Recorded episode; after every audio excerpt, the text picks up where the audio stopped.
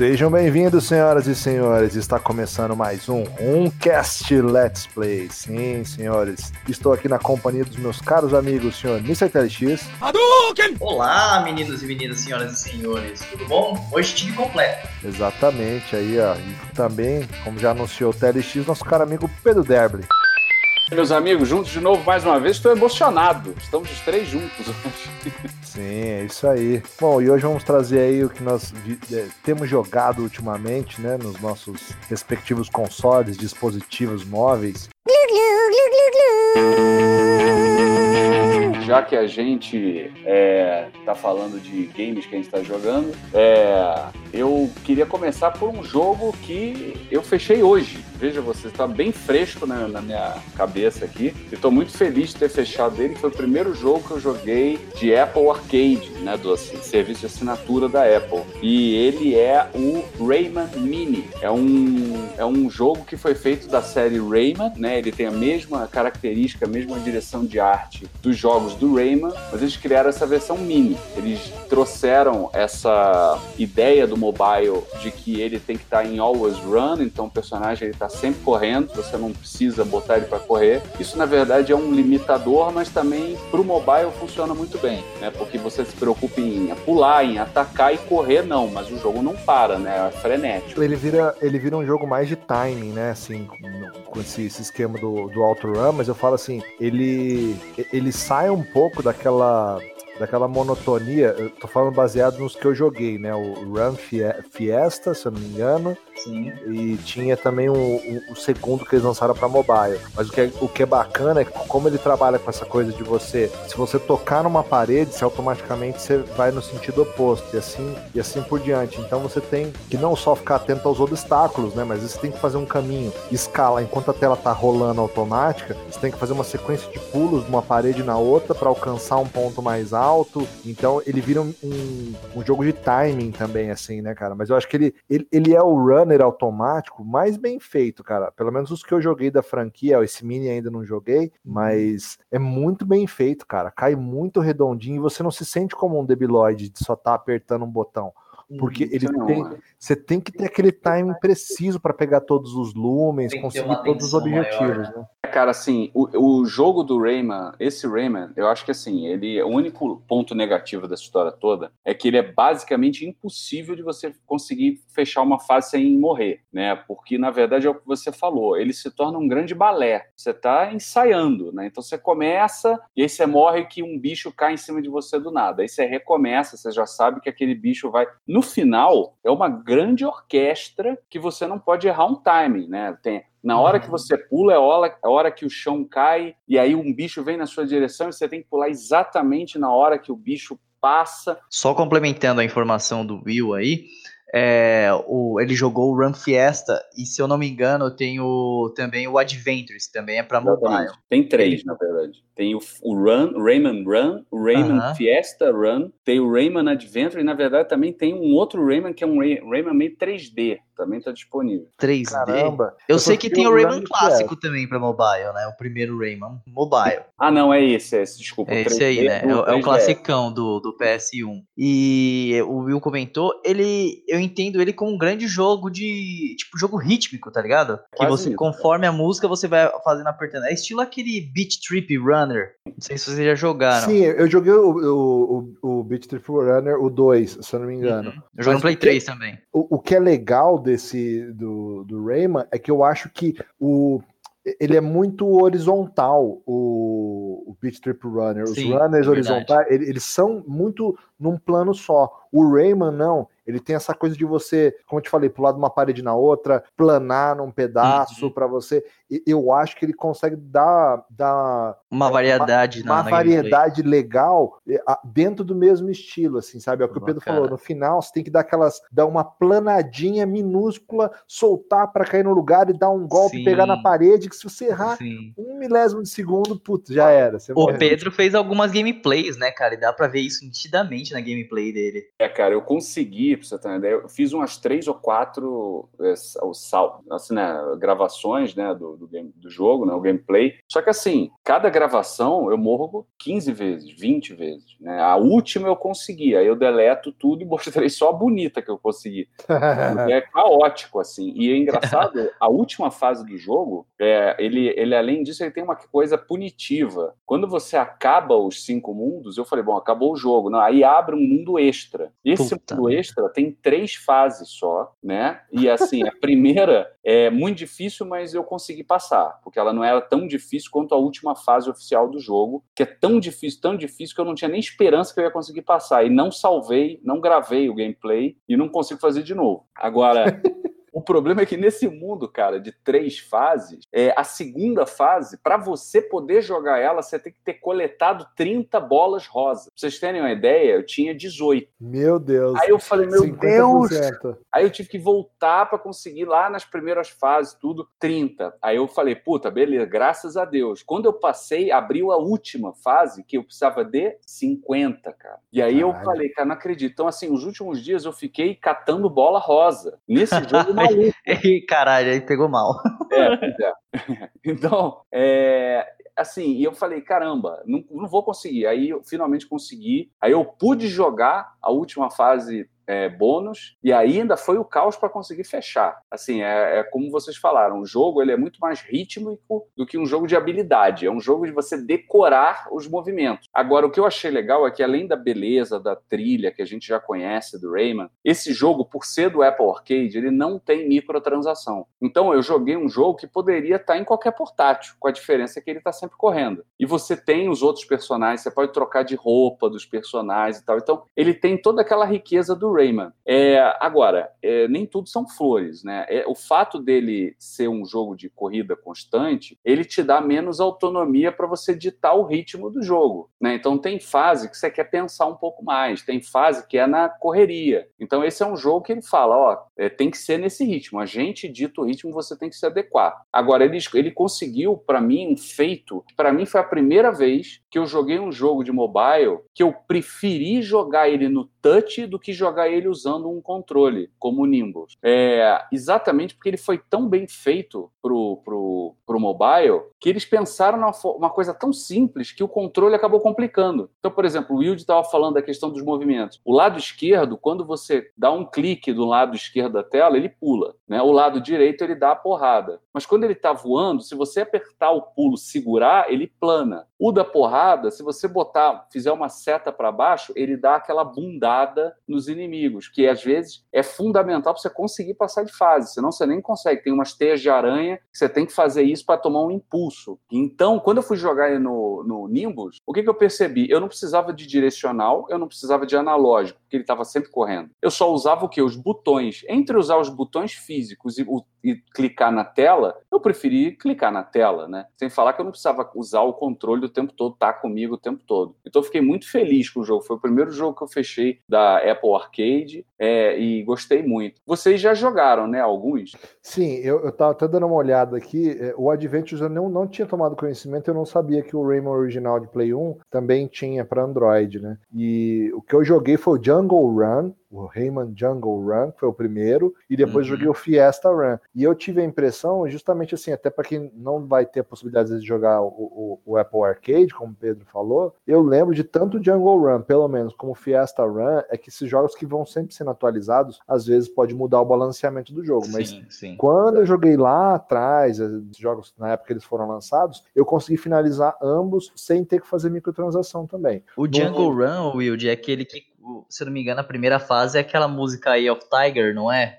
Então, cara, agora eu já não me lembro mais. Eu, cara, é muito legal, mano, a versão. Mas você tocou num ponto, você tocou num ponto legal, que quem quer ter uma ideia mais ou menos do que é esse jogo, que o Pedro falou, a gente falou dessa, dessa questão do timing, de você decorar, é meio que, dadas as devidas proporções, as fases musicais do Rayman Legends, por exemplo. Que tem essa coisa de você dar o pulo certo para dar como se estivesse dando a nota, né? No caso, esse aí, apesar de não ter a música de fundo, tem o lance do timing muito preciso, porque você não pode voltar com o teu personagem, né? Ele, ele vai. É, é, é aquele auto-run auto, automático mesmo. Ele não, você não consegue voltar, você não consegue parar ele. Esse Também. é, é inspirador. Você tem que ter um nível de raciocínio que no final, para você passar passar de fase, com exceção das. O que acontece é o seguinte: quando você começa no primeiro mundo, as primeiras fases são muito fáceis, né? Ele tá te dando doce na boca. Aí a coisa vai complicando, complicando, complicando, e até chegar na última fase, que não existe boss, é uma fase muito difícil, onde você meio que vence um boss que está no meio da fase, mas não é uma luta contra ele. E aí você vence. E aí é, o gráfico é como se fosse assim: um gráfico de dificuldade vai subindo, aí quando ele passa para o segundo mundo, a primeira fase do segundo mundo ela é, ela é um pouco mais difícil que a primeira fase do primeiro, mas ele tem uma queda de dificuldade. Aí ele vai subindo. Então, se você olhar o gráfico no final, ele sobe, sobe, sobe, desce um pouquinho, sobe, sobe, sobe, desce um pouquinho, até chegar no final uma, as fases absurdas. assim. É, agora, era muito gratificante realmente quando você consegue fechar a fase, né? É quase um pênalti na Copa do Mundo, né? Quando você consegue fechar a fase. É porque... Mas assim, só para também não assustar a galera, é, em termos de curva de dificuldade, não é que ele é um absurdo, ele é aquele jogo assim, que você não, não passa nas coxas as fases finais, mas se você se dedicar ali, você memoriza. Você, ele, ele não é aquele jogo que é impossível. E né? olha lá, Rayman Souls?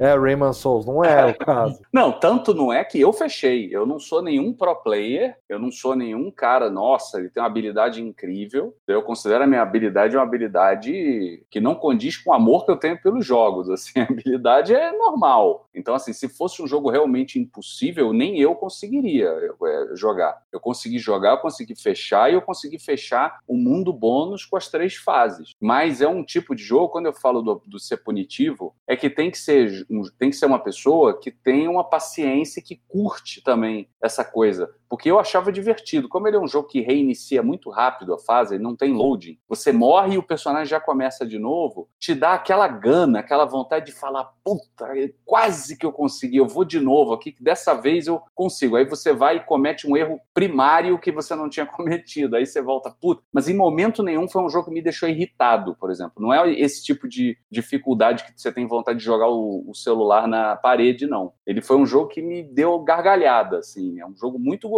muito divertido.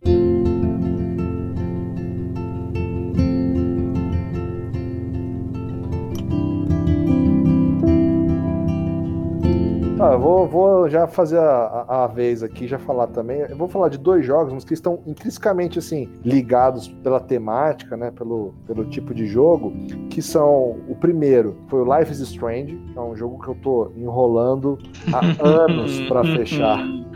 tô enrolando, tava enrolando há anos para fechar. Tentei iniciar ele várias vezes, cara. Porque é um jogo que quem gosta, gosta muito. Não sei se é o caso de alguém aqui, mas, por exemplo, nosso amigo Casão, né? O próprio Gui, que é. O Gui é bem enjoado com o jogo, cara. Ele tem pouca paciência. ele ama esse jogo. E eu falei na época pra ele, cara, não joga, porque você vai, vai, você vai rasgar o seu orificional de raiva. Vai piar. Eu, eu, eu, eu, nunca joguei o Life Strange, mas você não vai acreditar. Eu tenho ele pro iPhone. Meu ah, amigo. É, ele tem verdade, tem para Android, tem para iPhone. Tem. Mas eu nunca parei para jogar ele.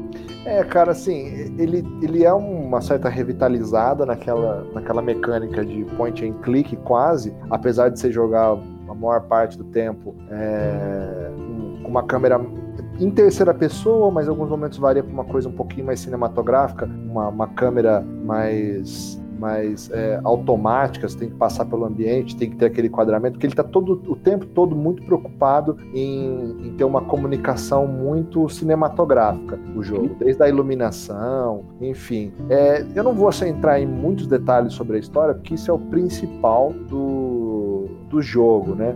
Mas é, em linhas gerais, basicamente é a Max, ela acontece um incidente e ela descobre que ela tem poderes relacionados à manipulação do tempo, que lembra um pouquinho, lembra bastante o efeito borboleta.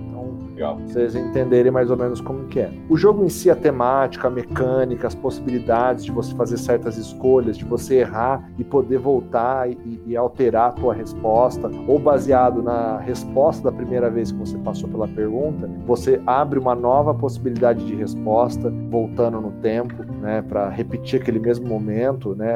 É, é, assim, a mecânica e o conceito do jogo em si são interessantes. O que me irrita um pouco é o ritmo dele. É, ele é um jogo que, que, na minha opinião, ele podia ser enxugado, sabe? Ele parece que ele é, é mais longo do que ele deveria. Como ele foi feito para ser um jogo em capítulos, por exemplo, isso é todo mundo que eu converso. Fala que ele demora para ele engrenar para valer. Ele vai engrenar no terceiro capítulo, sabe? Então, assim, que é onde as coisas, as reviravoltas envolvendo a história começam a acontecer e tal. Então, eu achava muito cansativo. Eu nunca conseguia chegar nesse terceiro capítulo. Mas realmente, a partir do terceiro capítulo, começam a acontecer certas coisas, né? Começa a te exigir mais você. Às vezes, o fato de se atender um telefone pode dar um desfecho diferente para a história, sabe? Aquela coisa bem. É, de... Feito borboleta mesmo, né? É, exatamente bater de asa no, no sei lá, no Pacífico pode matar um Exato. do outro lado.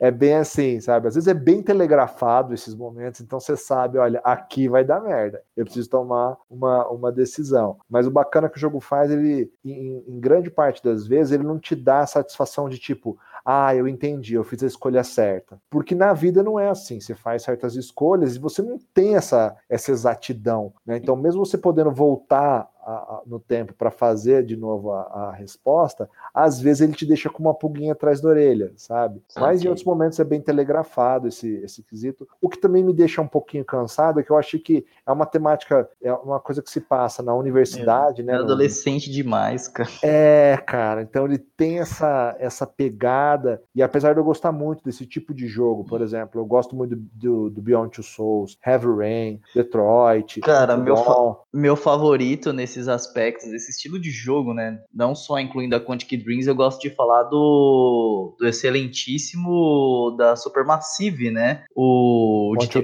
Want to Dawn, cara, ele é, eu achei sensacional. Tô doido para jogar aquele The Man of Medan lá. E, e eu, o meu segundo jogo é justamente esse, TLX. Eita, porque, porra! Porque, eu, já era legal falar dos dois jogos. Já fala aqui, não me dê spoiler, pelo amor de Deus. Não, é, não, não vou dar spoiler, assim, vou só explicar. Uhum. Assim como o Until Dawn, ele tem uma temática de terror, né? É, ele já deixa bem explícito ali, uma coisa que eu não vi ninguém comentando, mas pelo menos quando eu joguei, ele já deixa isso muito explícito explícito é o quê? Que o jogo é, é, ele é uma trilogia. Tanto que é The Dark. Oh, The Dark, não sei Dark o que Pictures, Chronicle. não é? Dark Pictures é, Chronicle. Isso, que você já vai ter. Já, acho que tem, deve ter pelo menos. Já, já tem anunciado mais uma história já, que vai ser uhum. lançada agora em 2020. Então eu acho que ele foi feito ou para ser uma trilogia ou para serem vários, várias histórias. Uhum. Mas o que acontece? É, o Man of Medan, na minha opinião, ele faz muito melhor a, essa proposta do que o, o Life is Strange. Porque o Life is Strange, cara, uh, o, o, o, meu problema eu falei, ele, ele se alonga demais, ele é muito maior do que ele, do que ele deveria ser. Ele, ele uhum. deixa aquele. Em vários lugares você pode explorar um pouco mais, ganhar mais contexto das coisas. Isso é um ponto positivo, mas ao mesmo tempo, mesmo sem você explorar tanto essas coisas, porque eu tava meio sem paciência e eu não tava com muito saco para ficar lendo diário de adolescente, vendo post-it de, sabe, essas coisas.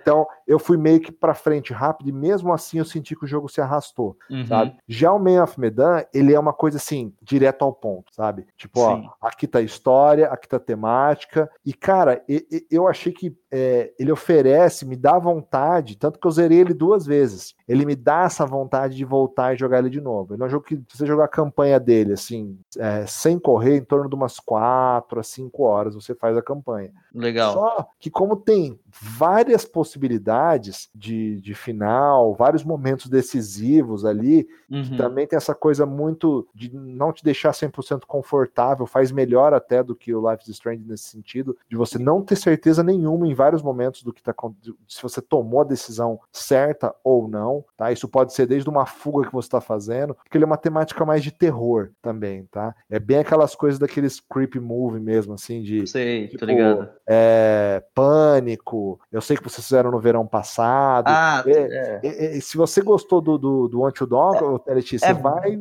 É bem a pegadinha do Tidão. Então. Sim, você vai curtir porque ele, ele, ele leva isso daí e, cara, conta de uma maneira muito legal. Então, tipo assim, eu comparei o meu gameplay com o do Gui, é, porque na verdade eu peguei esse jogo, eu peguei uma conta do, do, Mercado Livre para jogar com o Gui, porque ele queria fazer jogar co-op, dá para você jogar co-op. Então, Nossa, ele tem co-op, que bacana. Ele tem co-op, cara. Então é, é, bem interessante. Mas primeiro eu joguei sozinho para fazer o meu gameplay. E depois eu falei, ah, vou com o Gui, porque é o Gui, mano, vai ser o que Deus quiser, porque o Gui é o esculacho só na hora de jogar. E aí, cara, eu, eu joguei ele novamente. E, meu, totalmente diferente o desfecho, as coisas que aconteceram, o que eu vi, porque jogando no modo cooperativo, ele tipo, meio que me propôs a jogar vários trechos que eu não tinha jogado no meu primeiro playthrough, sabe? Legal. Então, eu achei muito interessante porque eu acho que ele é direto ao ponto, cara, sabe? Sem muita enrolaçãozinha, sabe? Uhum. Ele, ele tem uma coisa adolescente, porque esses filmes como Pânico, né, é, é, muito é muito adolescente mesmo, mas, cara, é, é, é, é, de uma maneira mais interessante, sabe? Então, assim, eu acho a temática mais legal. É, não seria mais legal a temática, eu acho que encaixou melhor pro gameplay e, e eu achei que, que, eu senti vontade de jogar ele novamente, sabe? Você poder ter essa possibilidade de você jogar o co-op. O ponto negativo, principalmente do Man of Medan, cara, é que é a movimentação. Heavy Rain, que você tem que apertar R2 para mexer o personagem, Sim. é um passeio no parque perto da movimentação do Man of Medan. Sério? É um negócio Meu tenebroso. Que pena. É, mas assim, é. Mas é a movimentação que é? Estilo movimentação tanque? O que, que é? Qual, qual que é o, o Man of Medan, ele tem uma coisa muito cinematográfica. Ele é bem corte de câmera, sabe? Para dar aquela coisa da sei, tensão, sei, como sei. um Resident Evil fazia lá no, no, primeiro jogo. Você tem câmeras meio que fixas, em algum Sim. momento, variavelmente, pode ser que vá até para a terceira pessoa essa câmera, mas ele tem essa, essa coisa meio, meio pontual do enquadramento, e você passa por o ponto A, ele troca para um outro ângulo de câmera para te dar uma atenção. Então, certo. Então, assim, é, é bem legal. Ambos os jogos vale a pena serem jogados. O que eu falo só é assim: Life is Strange, meu, você tem que estar tá com paciência, né, de, de você jogar, porque ele é um jogo que tem um ritmo muito, muito lento, na minha opinião, e foi o que me fez abandonar ele uma. Essa acho que foi a quinta ou sexta vez que eu tentei jogar ele, desde que eu comprei o jogo há, há vários anos, né? Acho que tem uns dois ou três anos isso. Uhum. E... Mas assim, acho que ainda é uma temática interessante se você tiver um pouco mais de paciência. E o Man of Medan, não. Se você curte esse, essa nova pegada de, entre aspas, né, um point and click, com Sim. história, com vários finais e tal, é, é, é, é bem interessante. Principalmente que, por exemplo, eu achei que o desfecho lá na frente do Life is Strange, ele é muito binário. Já do Man of Medan, ele é uma coisa bem assim, tipo, o final que eu fiz, por exemplo, eu salvei todos os personagens jogando sozinho. Com o Guilherme, uhum. só salvou um cara só. Nossa. então o desfecho foi completamente diferente de tudo, assim. E o, e o final que eu fiz sozinho foi diferente do que o Guilherme fez. É, então era um jogo bacana. Só que talvez pela duração, por tudo, é um jogo que você tem que ponderar no valor, entendeu? Eu não pagaria Sim. preço cheio jamais no of Medan. Né? E, e o Will, então... você falou esse negócio aí do, do diário de adolescente, esses problemas existenciais e tal, que às vezes fica já puxado para a gente aceitar e acompanhar. Você acha que no caso do Life Strange é algo que dá para, com boa vontade, dá para passar por cima, dá para, pô, não, deixa para lá, é, é, o jogo é melhor do que isso, isso não chega a atrapalhar a experiência? Ou você acha que é, depende muito disso, você tem que se envolver muito com esse papo. Você sabe porque existe a teoria, né, de que você sabe que você tá velho quando você vê sexta-feira 13 e você se identifica com o Jason, né? Adolescente.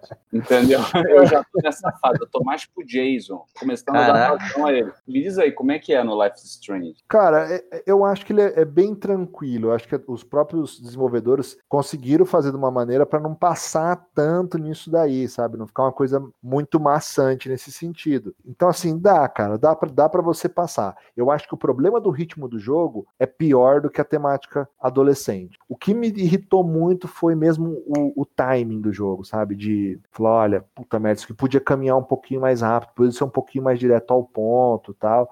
Mas o jogo tem umas coisas muito legais, trilha sonora é uma coisa bem legal. O jogo é interessante, cara. Eu acho que vale a pena, até como você já tem ele mesmo, faz o teste, mas você tem que estar no, no clima, no mood mesmo, para focar naquilo ali. E o senhor, senhor TLX, o que, que o senhor tem jogado aí, meu amigo?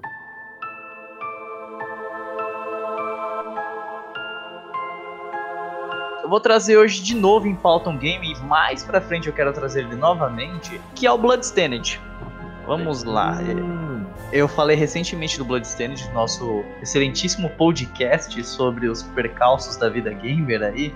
que infelizmente o Wilde não pôde participar, mas uma, quem sabe num, num programa 2 o Wilde conte suas histórias pra gente. Mas é o seguinte, cara, o Bloodstained, pra quem não sabe, né, ele é um, um jogo que é que é um sucessor espiritual do Castlevania, Symphony of the Night, cujo eu considero um dos melhores games já criados, né, na, na, história, e que eu gosto muito, cara. E quem desenvolveu esse game foi o próprio Code Garage, que foi o cara por trás do Symphony of the Night. E desde os primeiros momentos aí de, de Kickstarter e de e dos anúncios, né, que eles estavam fazendo sobre o game, eu tava bem bem interessado em jogá-lo. Já contei minha história no outro cast de como eu adquiri esse jogo, não vou alongar aqui. Eu vou falar mais um pouco agora do lado positivo do game, do que eu gostei do game, né? E, e o, os defeitos técnicos ficaram no, no outro podcast. Enfim, é, o jogo tem a estrutura Metroidvania, a clássica, é, Castlevania, cara. É, não vou falar que.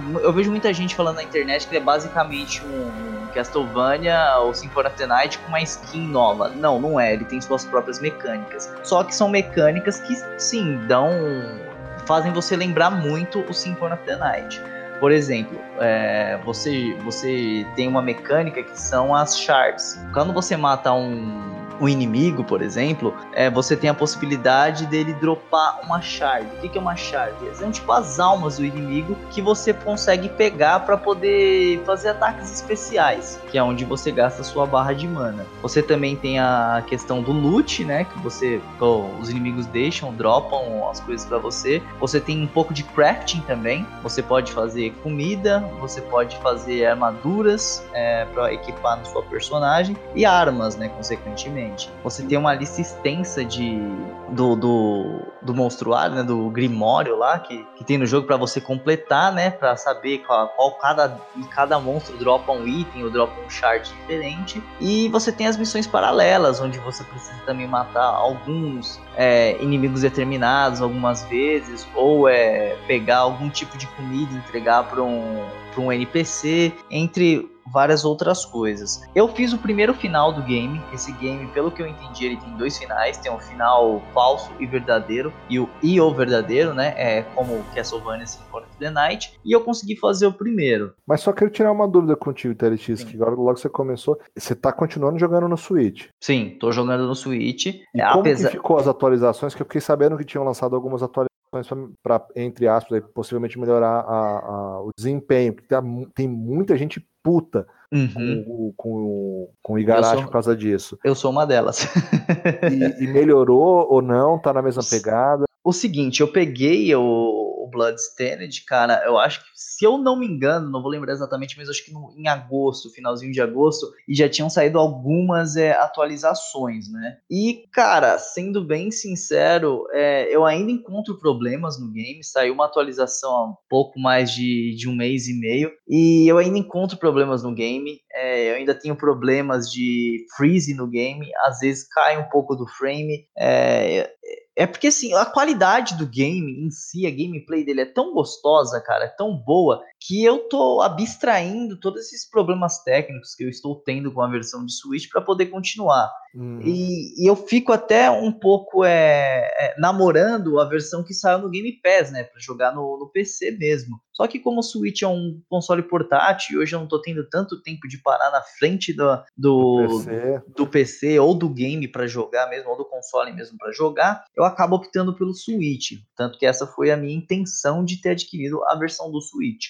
E, cara, mesmo com esses problemas, a gameplay é muito boa, cara. É muito. Eu que estou acostumado, estou habituado a jogar Metroidvania, cara. Eu acho que ele tem tudo que um, um jogo Metroidvania é, tem a oferecer. Você tem um esquema de backtracking, como eu já falei, tem o loot, tem o crafting. Você equipa a, a, as armas, né? No caso, você equipa chapéus para dar mudar os status da sua personagem a, e os status, os status não, né? A, o equipamento fica visualmente na, na, personagem, isso é muito legal, é um bagulho que eu gosto muito, é um detalhe que vale muito a pena. É, você tem uma, uma curva de dificuldade boa, conforme você vai passando as salas, né? Vai, vai chegando a outros pontos do mapa, você vai vendo que a dificuldade ela vai se acentuando, mas o jogo consegue é, te dar é, itens, né? E te possibilitar é, power-ups para que você possa é, não ficar no sufoco, cara. É lógico, tem um chefe ou outro que a gente sempre emperra, e aí eu entro no modo Gui, né? Eu deixo o jogo roubado, eu começo a upar nível pra caramba para poder parar o sufoco. Mas num contexto é, completo, né? No contexto geral, é um jogo muito bom, cara. É, pelo menos esse final que eu fiz é um final onde você não tem que pegar é, uns itens específicos lá. Eu ainda estou estudando é, na internet para ver como é que eu faço esse final. E você tem, cara, o, o que eu achei um pouco é, de ponto assim, eu não diria ponto negativo, mas eu acho que faltou um pouco mais de criatividade nos bosses que eu enfrentei até agora, que pelo menos dois ou três bosses, eles, eles têm o mesmo padrão, são como se fossem monstros de vidro, e a estética eu não gostei muito, eu achei muito pobre, sabe? Uhum. Em, em, relação a esses bosses. Em relação à personagem principal, eu, eu gostei muito, cara, gostei muito do visual mas dela. Você chegou a ver essa comparação de visual também no, no PC? Porque eu também tinha ouvido ouvido falar que o visual tava, tava mais feio no, no, no Switch, cara. Não, isso, isso, isso é evidente, cara. Assim, eu, não só, uma, eu... não só aquele, polimento básico, ah, sim, ok, sim. sei lá, a versão do Switch tá rodando em 720, no PC tá rodando em 4K. A parte isso, o jogo é, tá mais feio na questão de iluminação, sim, do modo geral ele tá mais feio. Cara, a versão do do coisa mesmo do, do Switch, cara, é, é bem zoada mesmo, ela tá bem zoada, cara. E assim, eu aconselho quem me pergunta e tem Switch tem um outro console para poder jogar, eu falo, cara, vá no outro console se você não tem pro, se você não tem o problema de querer jogar na forma portátil ou carregar por aí, porque vale mais a pena, cara, porque é um investimento grande. O jogo, ele tá a preço, não sei se ele tá a preço cheio, ele não tá, ele não tá a 60 dólares, se não me engano, ele tá a 40 dólares, que é o preço dele. E para uma versão, cara, que tá com a quantidade de bugs que ele tem, que agora eu não tive mais, tá? Mas quando eu comentei no podcast podcast com o Pedro, podcast passado, eu tava tendo problema de crash direto, cara, sabe? De você chegar numa Mas parte. Os loads continuam demorados quando você passa de uma tela para outra. O ainda. primeiro load ele é bem demorado e tem algumas transições de. Né, nem de de coisa de tela, é de cenário, de você estar tá na parte de baixo da biblioteca e pular para a parte de cima. Ele demora uns dois segundos, cara, que ali é, é, bem irritante, coisa que na versão do PlayStation 4 não tinha. Então você fica, porra, mano, sacanagem, né? Que os caras fizeram. Eu ainda tô na espera de uma DLC que foi anunciada, né, no, no, no anúncio do, do game, né, um pouco antes do game ser lançado, que vai permitir você jogar com, com um samurai, se não me engano o nome dele é Zangetsu, e eu tô no aguardo, cara, para ver se, o que, que vai rolar. Também espero uma nova atualização para a versão de Switch, para ver se pelo menos resolve a, a, questão do frame rate e dessa, desses crashes, né, cara, que estão dando, que é, é o que mais desanima no game. Fora isso, cara, eu vejo que é um game que vale a pena, não pelo preço cheio, tá? Eu acho que para quem tem é, o Game Pass, ele entrou no Game Pass, vale muito a pena conferir o game. Vale muito a pena jogar sim, ainda mais se você gosta de Metroidvanias, para você que jogou Hollow Knight, para você que jogou o Time Spinners, o próprio Castlevania, Symphony of the Night, vale a pena, cara. Vai lá e joga. É um jogo que eu quero pegar para jogar ele qualquer hora, cara, porque quando, toda vez que eu vejo ele, eu lembro do, do Castlevania Mirrors of Fate HD, que tinha para 3DS, 360, ah, depois saiu. Jogão. É. E eu Jogão. gosto bastante, achei um jogo foda pra caramba, assim. Nossa, somos três. O Pedro tava falando hoje no outro grupo que a gente faz parte no WhatsApp que a galera odeia esse jogo e ele adora. Eu falei, opa, eu também, Pedro. Aí você veio falar agora, complementou a trinca da galera que curte o Mirrors of Fate. Bom, vamos começar com, a leitura dos comentários. Primeiro pelo e-mail aqui do Banana RJ. Os caras não já mandou e-mail pra gente? Uma já, vez? já, já mandou o segundo e-mail aqui. Ah, Grande Renato. Ele começa aqui falando: Oi, gente, aqui é o Renato do Rio de Janeiro aí, ó, parceiro do Pedro. Pô. Ah, tá, tamo junto. Mandei um e-mail há um tempo para vocês e fiquei muito feliz que vocês leram ele no programa. Meu amigo, pode ter certeza aqui, rapaz. Bobear, a gente faz até foto com seu e-mail para provar que a gente não fala sozinho. É isso aí. Agora, mando de novo. Amei o episódio sobre os perrengues da vida de gamer. Espero que o TLX consiga fechar o jogo. Ri demais com a história que o Pedro contou do índio. Muito engraçado. Eu preciso ouvir esse podcast. Eu fiquei curioso, porque eu não ouvi ainda, cara. Ó, engraçado que não foi senhor, seu banana. Porque né, eu vou mandar ele lá na casa do senhor para fazer uma visita. Agora eu até queria que ele para fazer uma dança da chuva aqui em São Paulo, que não, não apareceu ainda. Hum, tá.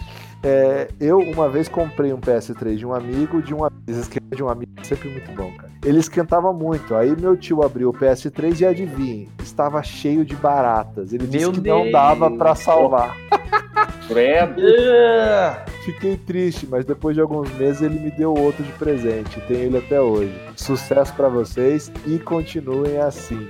Fui. Valeu. Renato, valeu, Renato. Cara, e ó, por favor, mande mais, mais mensagens. Mais mensagens em mesmo. Mas eu vou te falar, cara, é... não vou dizer que é comum, né? Mas eu já ouvi outras pessoas relatando que os consoles, tanto o PlayStation 3 quanto o PlayStation 4, com barata dentro, cara. É, eu já vi gente falando também, por exemplo, de, de portáteis com problema de formiga também, cara. Ser estragado Sim. por causa disso. Mas portátil é até mais compreensível. Às vezes a pessoa joga com a mão suja, talvez, aí se aquela atrai a formiga. Gordurosa de cheetos. É, aquela gordurosa de cheetos. Não, é, é, é, agora, isso aí é, também console só se o cara, sei lá, o, o cara tá comendo pizza em volta, larga um, um negócio ali, não sei. Mas que é assustador, é, mas... né? Nossa. Nossa. Partindo aqui dos comentários aqui no site, a gente tem o nosso residente commenter aqui, grande Fabrício Carim 77. Ele começa aqui dizendo: Me lembro da época em que meu irmão e eu andávamos pela cidade para trocar cartuchos de NES, posteriormente Mega. O problema era emprestar um jogo bom para pegar um jogo ruim, ou pior, comprar um jogo pela capa. Isso dava merda. Nossa, amigo.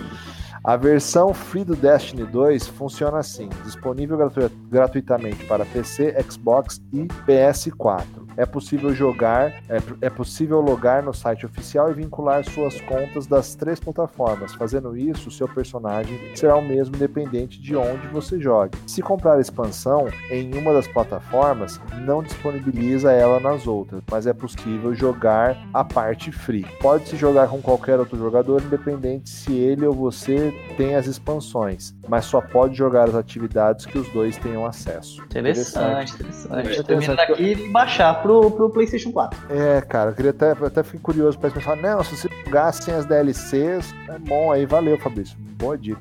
E aqui a gente começa é, o terceiro, terceira mensagem aqui, né? No caso, o Paulo Akira Júnior, aí, ó, amigo do caro Pedro Derby. Peraí, grande Paulo, grande Paulo, grande amigo. Que tá retornando, né? Já comentou outras vezes aqui. Isso. Poxa, é, tema fantástico. Tropeços é o que a gente mais tem. Há anos atrás eu comprei uma estátua do Nathan Drake nos Estados Unidos para entregar aqui no Brasil. Paguei os impostos de importação, verifico o site dos Correios todo dia para ver onde a estátua estava, até que chegou na central de distribuição aqui perto de casa. Vi aquele momento feliz em que aparece saiu para entrega mas não chegou naquele dia. No outro dia veio uma mensagem aterrorizante: objeto perdido. Puta que pariu. Eu conheço, cara. Entrei em contato com os correios pelo número tal, liguei lá e eles disseram que não estavam achando a caixa. Pediram para que eu entrasse com o um pedido de reembolso pelo seguro. Detalhe: a estátua era limitada e não tinha mais no site para vender. Fiquei sem. Caralho! Nossa, caraca, meu. Caralho, cara. O, o Paulo é, é, de São Paulo, Pedro? Ele mora em Campinas. Putz. Campinas. Eu acho que o Paulo, eu conheci o Akira é, no, no, Facebook, cara. A gente, eu comentava nos grupos, né, do PlayStation Vita e outros grupos, e eu reparei que, eu, que ele sempre comentava junto. E aí a gente foi trocando ideia até que a gente se conheceu numa BGS, se eu não me engano, de 2014. E desde lá a gente ficou amigo próximo. Aí a gente sempre se vê, todas as BGS, Comic Cons, pelo menos, a gente se encontra. Eu tive o prazer de conhecer ele nessa BGS de agora, do 2019. É, é verdade, tá aí. Maneiro, maneiro. Puta vida, esses perrengues com correio aí, cara, são corriqueiros. O Gui já perdeu um Last Guard, aquele Lex, acho que o Lex comprou, mandou pra ele. Perguntei se era no Rio, porque aconteceu no Rio, né? Hum. Esse do, do caso do, do, Guilherme. Ele falou que ele tem muito problema no Rio de Janeiro com correio, com extravio de carga, essas coisas. Mas enfim, puxa vida. É isso aí, agradecer aí ao Paulo, a, o Fabrício e também o Renato, grande Banana RJ, por terem deixado os comentários. Puxa vida, quando tem esse monte de comentário assim, cara, porra, até cai uma lágrima de emoção. Aqui. Meu sonho é a gente ter, gravar um podcast só para comentário e dando feedback pra galera. Ajudem é a realizar meu sonho. É. é isso aí, galera. Nós vamos ficando por aqui. Muito obrigado pelos comentários. Lembrando vocês sempre aí que nós temos quem ouve nosso podcast pelos agregadores, já que a gente está no Spotify também. É, não esqueça que a gente tem o nosso site, né? O playroomgames.wordpress.com. Então deixa lá seus comentários, né? Ou também se quiser mandar um e-mail para nós, como fez o Banana RJ, você pode mandar e-mail pelo contato.playroom@gmail.com, né? Deixa lá seu e-mail para a gente contando suas histórias de perrengue que vocês têm jogado. É sempre bacana a participação de vocês. Vamos ficando por aqui. Muito obrigado, Pedro. Valeu, pessoal. Obrigado por mais esse encontro e a gente se vê na semana que vem. É isso aí. Valeu, TLX. Valeu, galera. Grande abraço. Deixe seus comentários. Beijo. Até a próxima semana. É isso aí, galera. Até a próxima.